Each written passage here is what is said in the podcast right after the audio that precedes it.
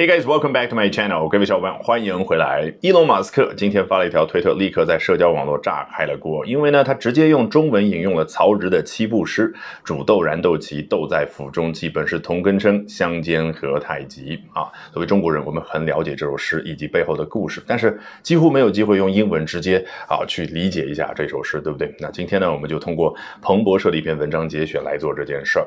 So Elon Musk quoted the, this ancient Chinese poem, Quatrain of Seven Steps by Zhi in his latest tweet today, and it has generated a huge amount of discussion on the internet about how to best translate and interpret this ancient Chinese poem. As Chinese, we all understand this poem very well. We all know the story behind it very well, but we we don't have much of an opportunity to revisit this poem as well as the story behind it in English. And today, we're going to be doing that by taking a look at what Bloomberg has to say in a recent article. So here we go.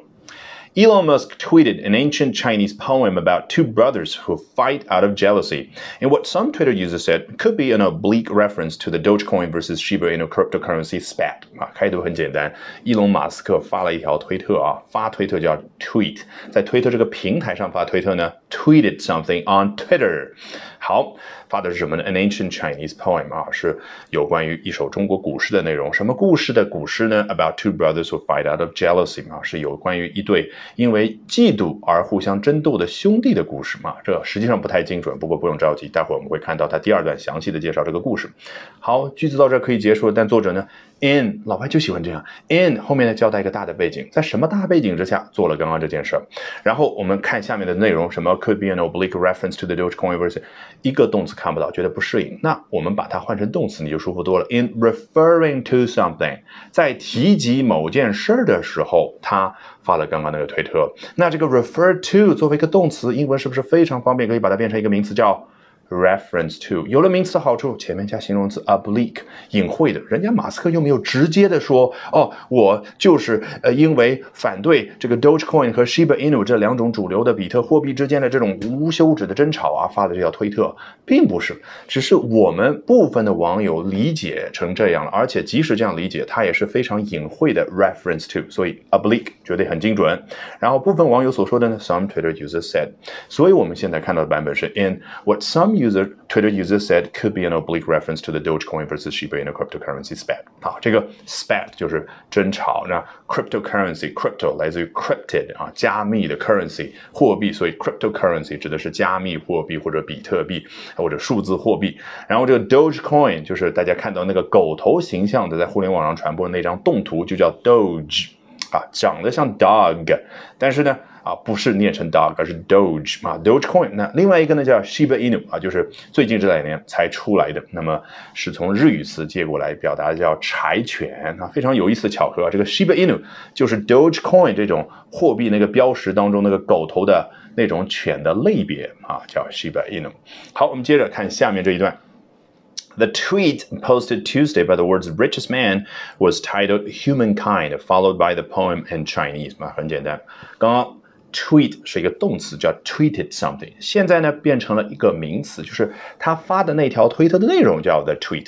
那你想想，接下来他可以说 tweeted Tuesday by the world's richest man，但是英文呢就避免这种两个词叠在一块儿用，显得这个人好像没什么词汇量。于是呢，他换另外一个相似意思的词，也就是近义词叫。Posted 啊，posted Tuesday by the words richest man，嗯，是周二的时候，由世界上最富有的男人马斯克，现在身价啊是世界第一啊。那他发了这条推特怎么样呢？Was titled Humankind，啊，推特的标题是人类，然后紧接着就是中国的那首诗。好。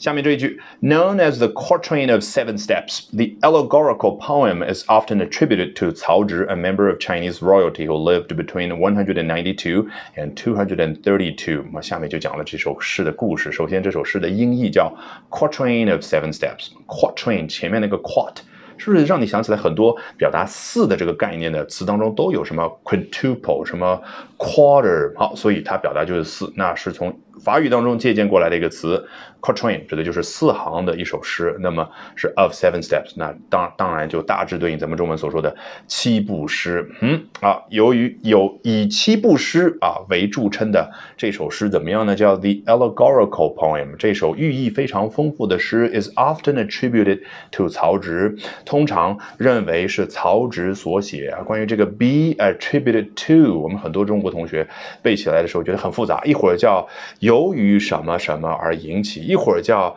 啊因为怎么怎么样，一会儿就说那么这儿啊由谁谁谁而著作，谁谁谁而写，那究竟怎么理解？非常简单，attribute A to B，在你头脑里面对应什么呢？从 A 画一条线，有一个箭头指向 B，那就相当于你看到 A 这个结果的时候，你想，哎，怎么会有这个结果的呢？哦，顺着箭头一看，哦，原来是 B。所以假设啊，这个上下文是这样的一句例句，叫。The success of the project was attributed to teamwork. A 是什么？就你看到的结果叫 the success success of the project，叫项目的成功。然后你顺着那个箭头发现，哦，被指向了 teamwork，那就是团队的合作。哦，也就是因为团队的合作而有了项目的成功。你不要去什么因什么什么或者把什么什么归功于归因于，不要这样去理解。就通过那个箭头。那同样的到这儿呢，this poem is often attributed to 曹植。哎，有了这首七步诗，谁写的呢？呃，顺着箭头一看，哦，是曹植。所以在这个语境当中，就表示是曹植所写。嗯，那曹植何许人也？可能很多西方读者不了解，所以作者非常贴心的继续继续说道。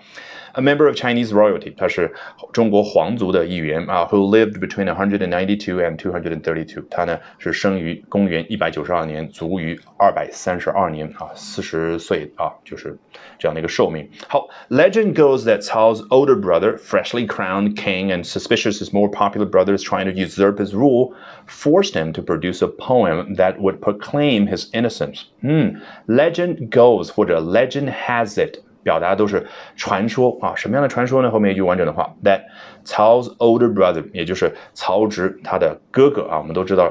名字叫曹丕啊，但是这儿呢作者没有写全名，因为我担心啊，我相信啊他是担心西方读者可能会搞混。好，然后这个曹丕是什么样的状态呢？叫 freshly crowned king，刚刚登基啊为王为皇帝啊。然后 crown 原本作为名词呢指的是王冠，那作为动词而言指的就是给某人戴上王冠。那这儿呢 freshly crowned king 就是刚刚戴上王冠的那一位。好，接下来第二个状态叫 suspicious。也就是他是怀疑某件事的状态，什么呢？His more popular brother is trying to usurp his rule 啊，他的那位更受别人爱戴的、更受欢迎的兄弟，就曹植呢，正试图篡夺权位啊。这个 usurp 表示就是篡夺啊，这是非常啊专业的一个术语的感觉，对不对？那 rule，指的就是某一个人的统治，或者说某一个人的统治地位。别忘了，到了这才交代了 Cao's older brother，也就是曹丕，他当时所处的那个两种状态。那曹丕究竟做了什么？么事儿呢，forced him to produce a poem that would proclaim his innocence，就强迫、逼迫这个曹植哦去写一首诗，然后能够证明自己清白的一首诗啊。这个 proclaim 就是宣告自己怎么怎么样的状态，his innocence，那当然就是宣告自己是无辜的状态。那接下来呢，作者非常的贴心啊，把英文的这个翻译的版本啊介绍出来了。Translated, the poem reads 啊，大家可以从头到尾听一遍、看一遍啊。非常有意思，没有办法把中文式那种神韵翻译出来，但是意思大概交代清楚。Beanstalks are ignited to boil beans. The beans in the pot cry out, "We are born of the same root.